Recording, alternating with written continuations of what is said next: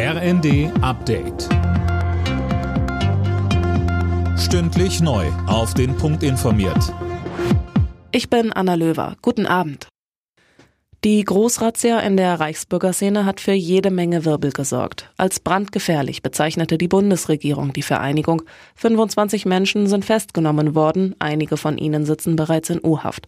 Sie sollen einen Staatsstreich geplant haben. Bundesinnenministerin Faeser sagte. Das, was wir jetzt als mutmaßlich terroristische Vereinigung sehen, ähm, war offensichtlich so gefährlich, dass der Generalbundesanwalt diese Ermittlungsmaßnahmen heute angeordnet hat. Und insofern ähm, lässt uns das schon sorgen. Ähm, aber Sie haben ja gesehen, der Rechtsstaat handelt, um unsere Demokratie zu schützen. Und dieses harte Handeln muss es auch weiterhin geben.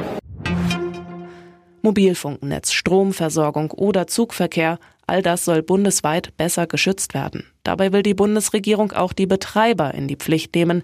Die sollen künftig regelmäßig Risiken bewerten. Das steht in einem Eckpunktepapier für ein neues Gesetz.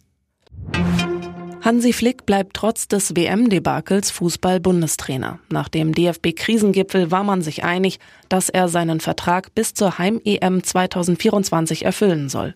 Finn Riebesell berichtet. Wir haben volles Vertrauen in Hansi Flick, dass er diese Herausforderung gemeinsam mit seinem Team meistern wird, sagte DFB-Präsident Neundorf. Flick selbst sagt, wir als Mannschaft können viel mehr erreichen, als wir in Katar gezeigt haben.